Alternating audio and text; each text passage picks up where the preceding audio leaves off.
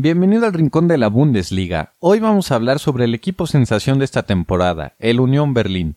Un club que está sorprendiendo en apenas su segunda temporada en la Bundesliga, después de que consiguió su ascenso apenas hace dos años, el 27 de mayo de 2019, en la temporada 2018-2019 y logró mantenerse en primera, para así jugar la actual campaña. ¿Quieres saber más sobre este club? Acompáñame.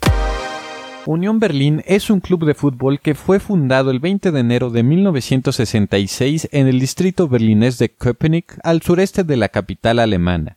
Su casa es el Stadion an der Alten Försterei, o traducido al español, Estadio en la antigua Casa del Guardabosque. Casi igual, ¿no?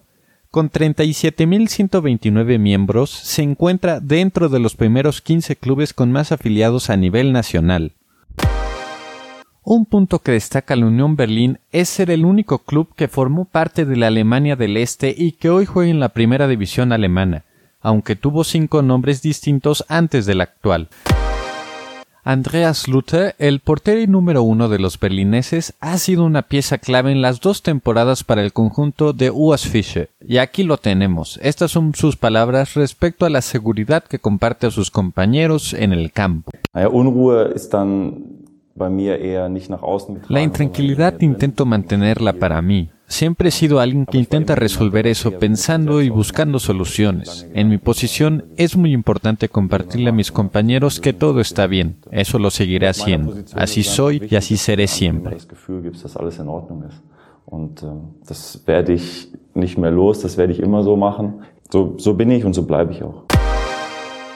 Desde el principio, el equipo fue apodado Schlosserjungs, en español trabajadores metalúrgicos, debido a su entonces uniforme azul marino que recordaba la típica ropa usada por los trabajadores en las fábricas. El himno de los aficionados Aisan Unión o Unión del Hierro surgió en este tiempo, además de la mascota oficial del club llamado Rita Keule, quien es un verdadero caballero de hierro con un corazón valiente. No podemos dejar pasar los logros de esta institución. Unión Berlín ganó en 1986 la extinta competición de la UEFA Intertoto Cup.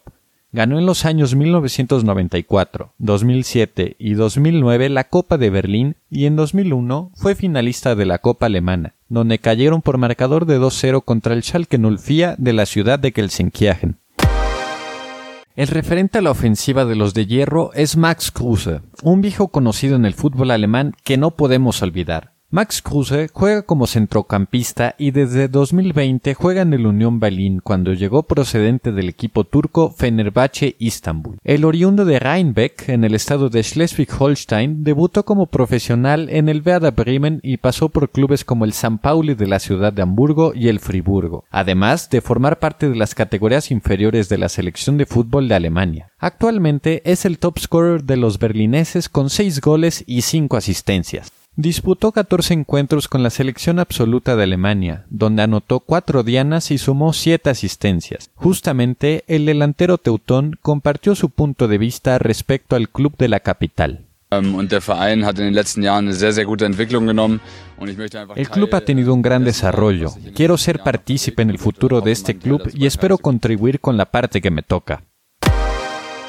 A pesar de su gran trayectoria y su buena vida, Max Kruse ha dado mucho de qué hablar. En los últimos años, Kruse se ha visto involucrado en varios sucesos negativos. Es conocida su obsesión por la crema de chocolate, las apuestas y la vida nocturna, acciones que a pesar de todo no repercuten para nada al momento de brillar en frente del equipo contrincante. Son estos hechos los que lo llevan a pasar de un deportista talentoso a alguien que no es un modelo o ídolo ejemplar para algunos. Pero, ¿son en verdad actos malos? ¿Puede uno dejar de ser un modelo ejemplar por hacer acciones legales? Acciones como perder 75 mil euros, poco más de un millón ochocientos mil pesos mexicanos al día de hoy, en un taxi después de un torneo de póker, sin necesidad de haber atacado a alguien, ¿es razón para pasar de héroe a villano? ¿No son estas las personalidades que hacen falta? El delantero germano muestra su verdadero yo, dejando en claro quién es dentro y fuera de la cancha. El top scorer del conjunto capitalino vive su vida sin afectar a los demás y nada más, no hace otra cosa. Max Kruse será ovacionado por miles dependiendo de su rendimiento en la cancha, y es ahí donde será el modelo ejemplar para las futuras generaciones. Apoyará a la Unión a seguir adelante en esta gran temporada y seguirá sacándole sonrisas a sus fans de hierro. Este fue el podcast de esta semana. Si te gustó, no olvides suscribirte y nos escuchamos la próxima semana. Nos vemos. ¡Chus!